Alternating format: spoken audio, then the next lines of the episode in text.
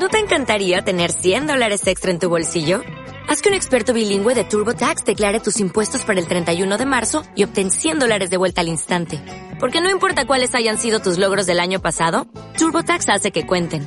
Obtén 100 dólares de vuelta y tus impuestos con 100% de precisión. Solo con Intuit TurboTax.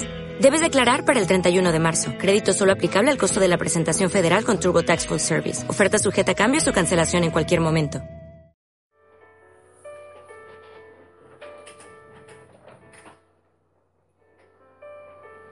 Hola, mi nombre es José Antonio Sierra Lima. Soy alumno de primero de la ESOB.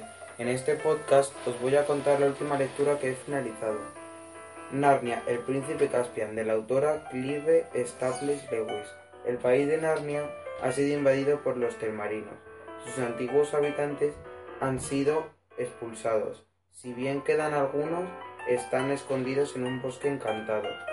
Años después, el rey telmarino Mirad de Caspian, acaba de tener un hijo.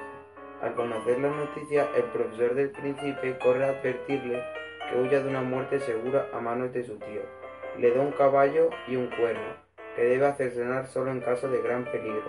El peligro no se hace esperar y el príncipe Caspian, perseguido por los tres marinos, hace sonar el cuerno. En ese preciso momento, los hermanos Pevensi están en camino al internado en que estudian en Londres. El sonido del cuerno mágico provoca un fuerte viento que invade la estación de metro, donde los niños esperaban, haciéndola desaparecer y llevando a los hermanos al mundo de Narnia. Los Pevensi llegan alegremente y entonces descubren que allá habían pasado 1300 años desde que ellos se fueron, mientras que en su mundo solo pasó uno. Tras tocar el cuerno, el príncipe Caspian es capturado por un enano y un tejón, y estos al saber que trataban con el príncipe de Narnia huyen con él para su guarida a fin de salvarlo de los soldados termarinos que lo persiguen. Estos, por su parte, comienzan a atacar disparando con ballestas.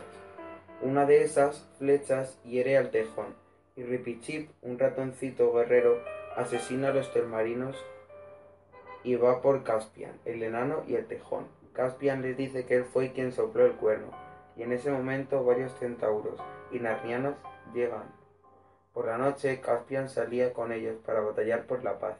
Peter, Lucy, Susan y Edmund, después de explorar las ruinas de Cape ver, rescatan a un enano que iba a ser asesinado por dos guardias temarinos. El enano se llama Trunkin y le sirve de guía para llegar hasta el príncipe Caspian.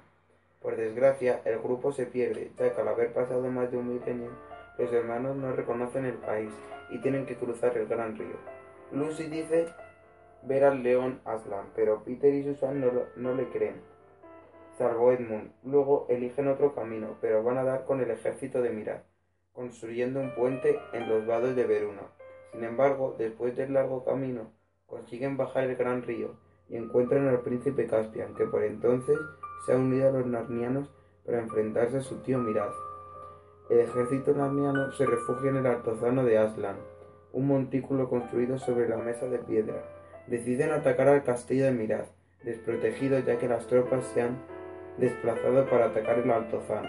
Pero por culpa de Caspian, el ataque resultó un fracaso total, aunque todavía hay tiempo de revertir la situación. Entonces se libra una batalla donde mueren muchos de ambos bandos. Mirad ordena la puerta del castillo, cerrar la puerta del castillo, pero un toro impide que se cierre. Peter grita retirada y todos los narnianos comienzan a irse. El toro no resiste más y cae con la puerta del castillo encima, lo que hace que casi la mitad del ejército se queden dentro del castillo y mueran en manos de los termarinos.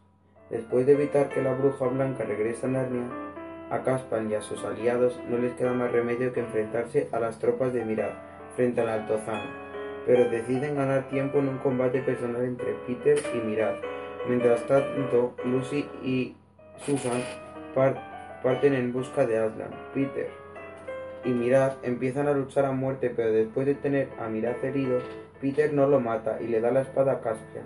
Más este decide dejarle el reino a los buenos narnianos, perdonándole la vida a Mirad. Sin embargo, la aparente tregua termina cuando Mirad es asesinado por uno de sus lugartenienses, para así causar de traición a los narnianos aliados a Caspian. Por tal motivo, los dos ejércitos se enfrentan en una batalla y después de causar muchas bajas en ambos bandos, Cuando los narnianos estaban a punto de perder la batalla, Lucy encuentra a Aslan. Él, entonces, despierta los árboles de Narnia, permitiéndoles que acudan al ejército narniano. Al final, en el puente construido por los telmarinos en el Gran Río, Aslan llama al dios del agua, que ahoga gran parte del ejército telmarino. Los narnianos vencen y Caspian se corona rey de Narnia. Concluida su misión, los niños Pevensey han de volver a su mundo. Antes de hacerlo, se les dice que ni Susan ni Peter volverán a Narnia, ya que aprendieron lo suficiente, pero Lucy y Edmund sí pueden. Caspian y Susan se enamoran, pero finalmente se despiden con un primer y último beso. Valoración.